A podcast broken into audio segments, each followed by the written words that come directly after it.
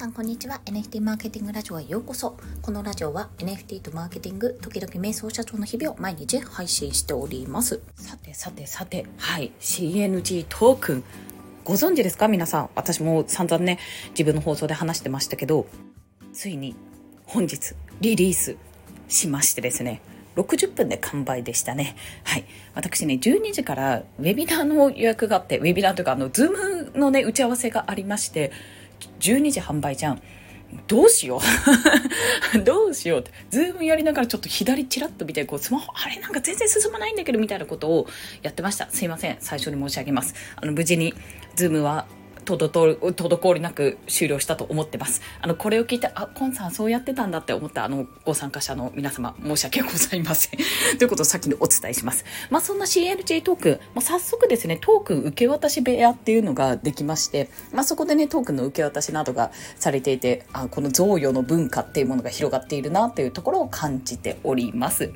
まあ、あと13日でフーマノートというですね、新しいアプリ。あの、これね、これ伝わるかな？結構ね、広告で出てくるんですよ。あの、指でなぞって、この人を助けてみたいな。なんか、猫ちゃんが蜂に刺されちゃう、助けてあげてみたいな。なんか、助けるための、こう、なんていうんですか、指でなぞってなんか、なんか作るんですよ。こう。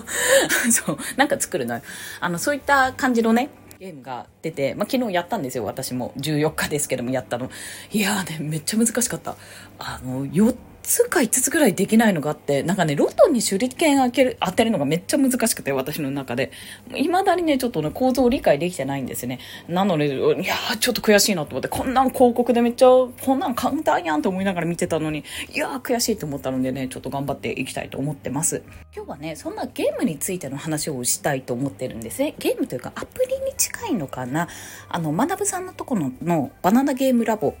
だっけ？と、と今回の CNG クリプト忍者ゲームスですね。こちらの2点を見て私がね1私が個人的にあすっごい抑えてるなって思ってるポイントをちょっと一つずつ上げていきたいと思います。まずどうしようかな、まあ、クリプト忍者ゲームスの方から言いましょうか。今のところサクラッチさんが出したゲームってあの簡易的なねスマホとかでもできるゲームですと、まあ、クリプト忍者マージとかあとニンニンか。と、まあ、今回の風魔ノートっていう形ですね。その他にもサクラッチさんご自身はね、アバターを使ったゲームとかも開発されているんですけども、この3つに共通するものって、多分皆さんあの、漫画アプリとか、まあ、YouTube とかでもそうだと思う。TikTok とかもあるのかな。広告が出る時によく見かける系のゲームだと思うんですよ。まず、クリプト忍者マージっていうのは、スイカゲームですね。あれはもうスイカゲーム。で流行ったもの。まあ、スイカゲームそもそもね、あの構造としては別のゲームの二次創作というか、まあ、別のゲームがオリジナルであって、まあ、そこからスイカゲームというものが派生したというような話らしいんですけども、そして、ニンニンは、まあ、つむつむとかであるじゃないですか。あの、3つ並べたら消す。あ、3つ以上並んだら消すかな。ディズニーつむつむとかが有名かなと思います。で、今回の風魔ノートも、これ名前はわかんないんですけど、とにかくね、あの、よく広告であるんですよ。最近はね、なんかよくわかんない猫ちゃん、猫ちゃんの首だけなんですよね。この猫ちゃんを守って、みたいな感じで出てきたり、あとはね、その一歩前は、あの、波が来る、津波が来るぞっていうカップルを、あの、守ってくださいみたいな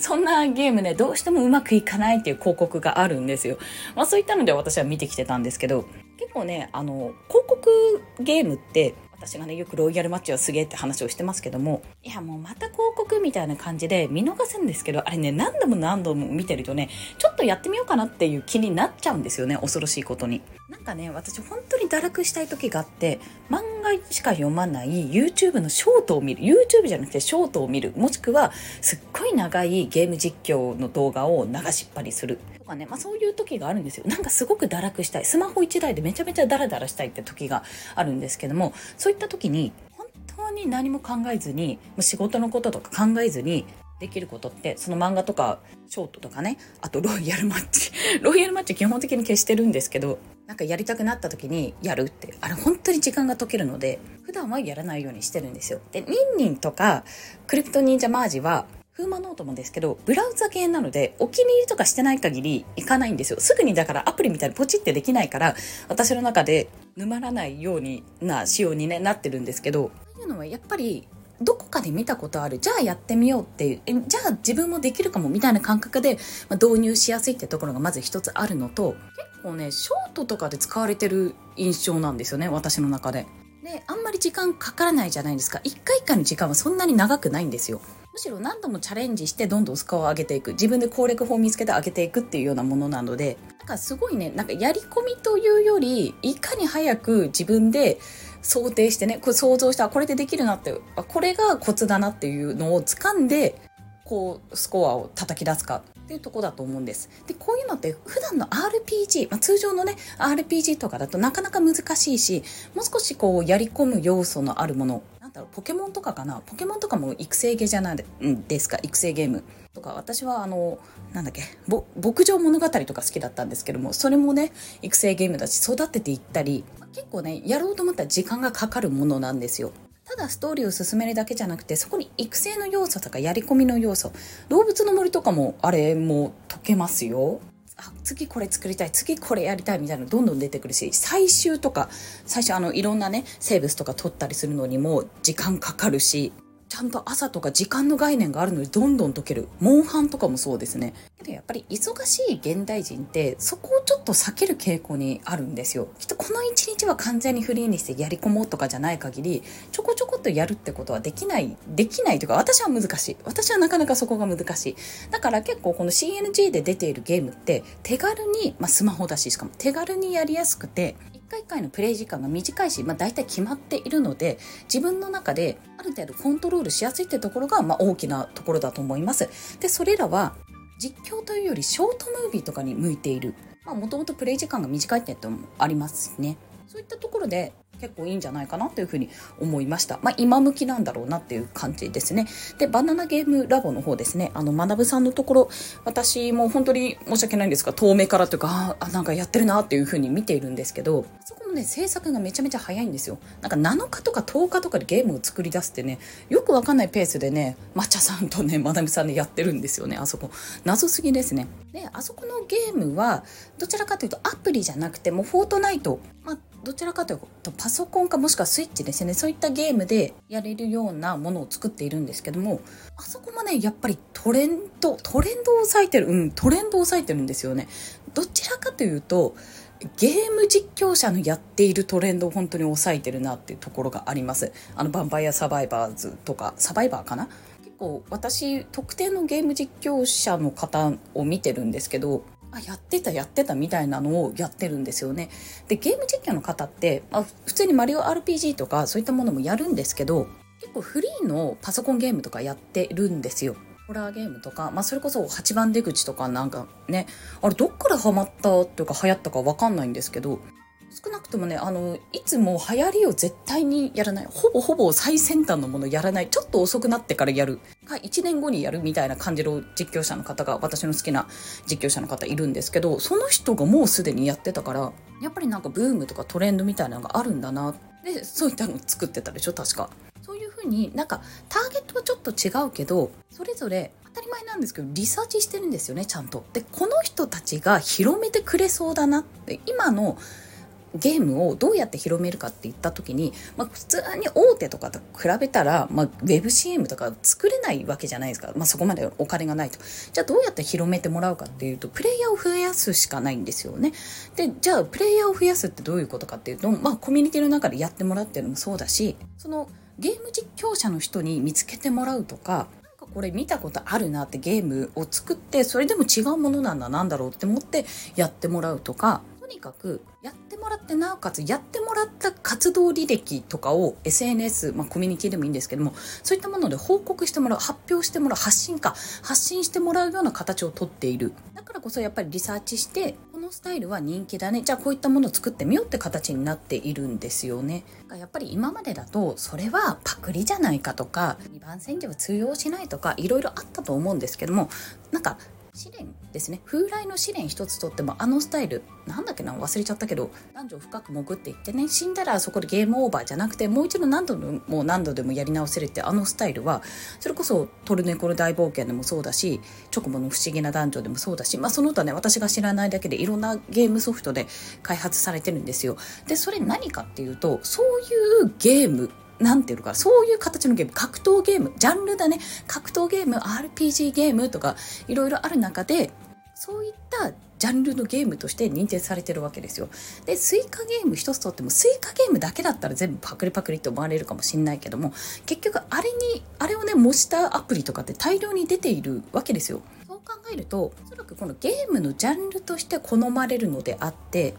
中で生き残るのはどれかわからないっていう状況に今なりつつあるんじゃないかと思ってます。まあ、良くも悪くもゲームを作ることが非常にやりやすくなったってところも一つだし、それを発表しやすくなった、まあ、YouTube と一緒ですよねテレビに出演するってテレビ作品を作るあのチャンネルを作る番組か番組を作るっていうのはやっぱりそういった会社に入らないと無理だったんですけど今 YouTube でね自分でしかもスマホさえあれば動画は撮れるわけだしそこで撮った動画を編集するのだって、まあ、無料のアプリとかでもできなくはないわけですしで自分だけのチャンネルというものを作れるようになったわけですよ。そういったところを考えるとものすごくね競争率は高くなったんですけどもそれこそ本当に YouTube と一緒で YouTuber という副業ができたように個人のゲーム開発者ゲームクリエイターとかインディーズのゲームがどんどん流行り出すっていうのも、まあ、普通に想定される未来であると。広げるっていうのは、まあ、初動はいきなりゼロベースだとなかなか難しいけどもやっぱりそこはチャンネル登録者数みたいなフォロワー数だったり再生数だったりそして何よりもコミュニティ。そこが基盤となって今後ね発信が広まっていくんじゃないかと思います。多分スクエニの会社のメンバー社員さんってたくさんいると思うんですけども全員がゲームリリースした時にそのゲームをやってみんながツイートしてるかって言ったらそういったことじゃないと思うんですよね、まあ、むしろそういう人の方が少ないと思うんですよ。けどコミュニティって、まあ、作る人とか運営する人はいるけどもそれをやってくれる人がいるわけじゃないですか。なんかその会社とは違ったまた組織ファンクラブなんか難しいところですよね。ユーザーの組織というんですかね。コミュニティというか。そこと運営が一緒になって作品を作って広げていってるっていう。その構図がもはやね当たり前になってくるのかなということも感じた今日この頃でございます。ということで本日もお聴きくださりありがとうございました。最後にお知らせでございます。1月、2月のイベント、すでに PTX で申し込み開始しております。1月は26日、27日に、それこそね、クリプト忍者ゲームズで、わっと盛り上がったね、忍者 DAO のプロジェクトやメンバーによるカンファレンスイベント、サード忍者 DAO カンファレンスを開催いたします。こちら、もちろん創設者、ファウンダーの池早さんの基調講演もございます。参加費無料でウェビナーですので、まあ、出入り自由で参加いただけます。よろしければご参加ください。そして1月29日の月曜日お昼の12時からですね、こちら有料980円で Web3 時代の働き方セミナー実践編を開始いたします。まあ、私が講師となって実際に、まあ、NMO メンバーに、まあ、これからインタビュー予定なんですけども聞いた事例をもとにですね、まあ、今後 DAO ワークコミュニティワーク、まあ、もしくはこの Web3 分野で働くにはどんなことをした方がいいかどういうきっかけで仕事が得られたり、まあ、つながりが生まれるかっていうところを割とリアル重視でお話ししたいと思います。ご興味ある方、ぜひお申し込みいただけると嬉しいです。NMO メンバーは割引コードがございますので、ディスコードご確認ください。またですね、この NFT マーケティングラジオは、表では割と、割とね、しっかりめの話をしてるんですけども、メンバーシップ限定の放送もございます。月額500円でですね、私一応創業してから2年そろそろ経つ、一応ね、代表社員、まあ社長なんですよ。の、街で悩む日々。MNH ですね。言いづらい。街で悩む日々などを、だいぶ赤裸々に、あの、闇婚話とか今月はあるんですが、お話ししておりますのでね、なんか既得な方、もしくは私の星のコーヒーね、一杯ぶ、一杯ぐらい、星のブレンド一杯ぐらい、月に一杯飲ませてやるかっていう既得な方がいらっしゃったら、ぜひお申し込みいただけると嬉しいです。限定ってあの最初に書かれた放送からメンバーシップ飛べると思いますのでよろしければウェブからですねウェブからお願いします。ということで本日も一日頑張っていきましょう。またねバイバイ。